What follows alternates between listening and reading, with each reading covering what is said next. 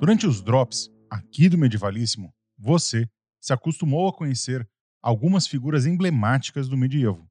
Já falamos de santos, de reis, de rainhas, nobres e pessoas comuns.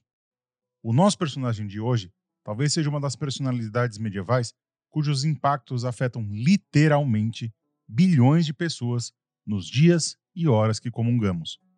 Sua vida e seus ensinamentos são objetos de estudo e adoração em diversos pontos do globo, afetando a vida cotidiana, mundana e espiritual de cerca de um terço da população mundial.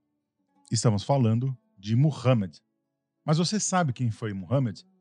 Então, chega mais e bora aprendermos juntos. Eu sou o Bruno e você está ouvindo o Medievalíssimo Drops.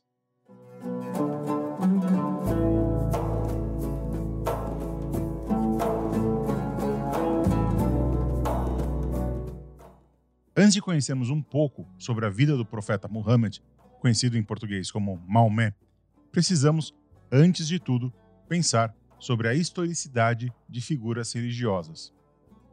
Aqui, quero que o ouvinte se desprenda um pouco do Islã e pense na cristandade e na historicidade de Jesus Cristo.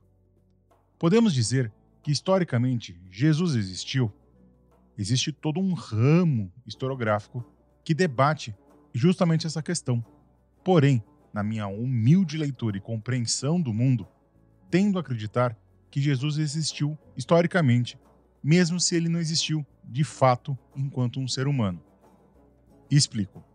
Se o Cristo é um personagem histórico ou real, ou não, na minha opinião, é algo totalmente irrelevante.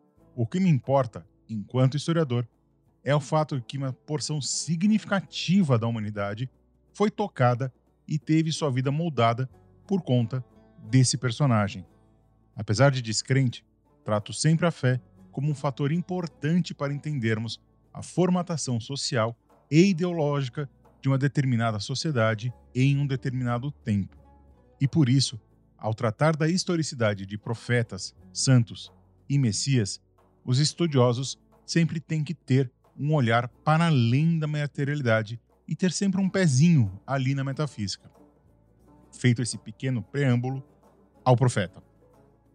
Como você já deve estar, assim como eu, careca de saber, como toda personalidade medieval, ainda mais da dita Alta Idade Média, não podemos cravar ao certo a data nem o local do nascimento do profeta.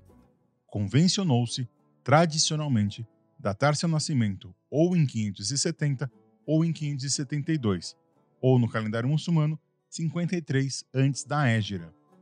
Só um pequeno à parte aqui. Notem que, assim como no calendário cristão, o calendário muçulmano se inicia justamente com o principal evento histórico dessa religião. Diferentemente da Bíblia, o Corão, ou Corão, não dá muitas pistas sobre os aspectos biográficos do profeta. O Corão não é uma vida do profeta, assim como o Evangelho é uma vida de Cristo. Para entendermos quem foi Muhammad, há diversas fontes não corônicas para se entender ele. A mais potente é a Sirata Rasul Allah, ou Biografia do Profeta de Deus, também conhecida como Sira, escrita pelo estudioso Ibn Ishaq no século VIII, cerca de 100 anos após a morte do profeta. Como você pode desconfiar, e você está certo, muito da história narrada por Ibn Ishaq foi feita através de uma compilação de narrativas tradicionais e orais que circulavam no Oriente Médio durante o período. Há uma diferença, porém, entre Jesus e Muhammad em seu aspecto histórico. Existem fontes fora da Arábia e não muçulmanas que reportam a existência do profeta.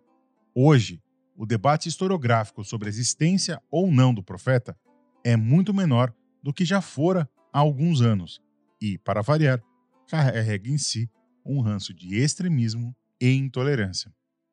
O Corão, livro sagrado para os muçulmanos, que teria sido revelado pelo arcanjo Gabriel ao profeta, ou seja, a própria palavra de Alá, a Sirat e os Hadiths, que são os relatos dos ensinamentos do profeta, formam um grande acabouço de crença e estruturam a fé islâmica.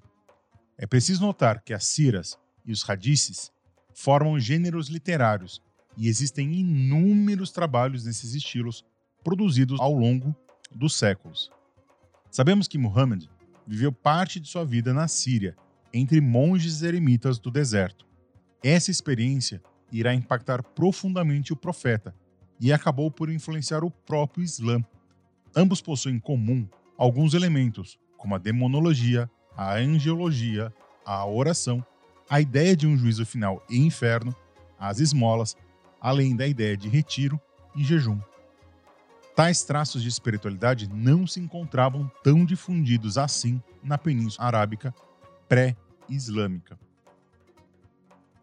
Quando supostamente revelado o Corão, Muhammad passa a pregar sua palavra em Meca, onde irá ser perseguido.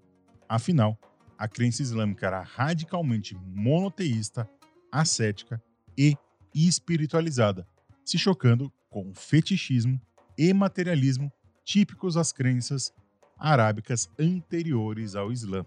Esse choque levou o profeta a ser considerado um Hanif, ou um monoteísta ligado à tradição abrâmica, como é retratado na Sura 22 a 25.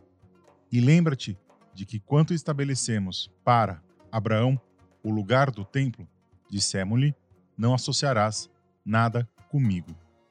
Os comerciantes de Meca enxergavam o profeta como uma ameaça à ordem vigente, tanto social quanto religiosa, e passam a persegui-lo. Mas qual era a importância de Meca? A cidade era um importante centro comercial e religioso para as mais diversas tribos árabes. Os Coirachitas, tribo a qual o profeta pertencia em seu clã Hashemita, dominavam a cidade desde o século V e lá ergueram a Caaba, importante santuário onde eram cultuadas mais de 300 divindades. Por conta da, da perseguição religiosa e política, o profeta acaba por fugir de Meca e se dirigindo para Medina. Tal evento é celebrado entre os muçulmanos como a Égira, marco zero do calendário muçulmano. Nessa cidade, Muhammad é acolhido e consegue pregar a palavra de Allah, aumentando cada vez mais o número de seguidores e se tornando uma importante liderança religiosa e política. É em Medina que surge o conceito de Umma, ou, entre muitas aspas, o mundo islâmico, ou seja, os adoradores de Alá e os seguidores das palavras do profeta Muhammad. Com apoio da Umma, o profeta começa a expandir seus domínios e ataca Meca. Após longos combates entre as duas cidades, Meca acaba sendo assimilada pelo controle de Medina, o que possibilitou uma rápida unificação entre as tribos árabes. E essa batalha entre Meca e Medina também acabou afetando a própria fé. Afinal, com as constituições de Medina escritas entre 622 e 623, acabaram por romper totalmente o Islã da tradição judaica e cristã, passando a ser entendido como uma longa tradição monoteísta fundada lá por Abraão mas não judaica. Precisamos notar que as constituições de Medina reiteram o Corão no tocante à convivência e tolerância entre os islâmicos, cristãos e judeus.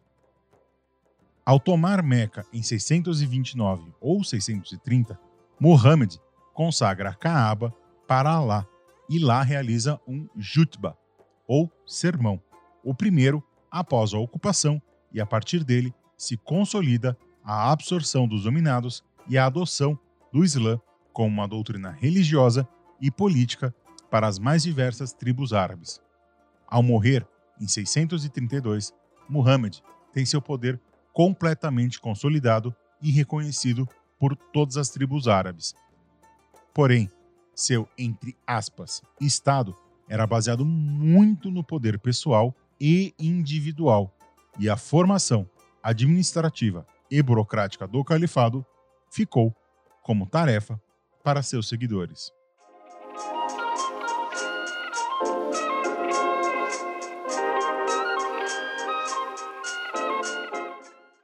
Era isso, meus amores. Espero que vocês tenham gostado de mais esse medievalíssimo Drops.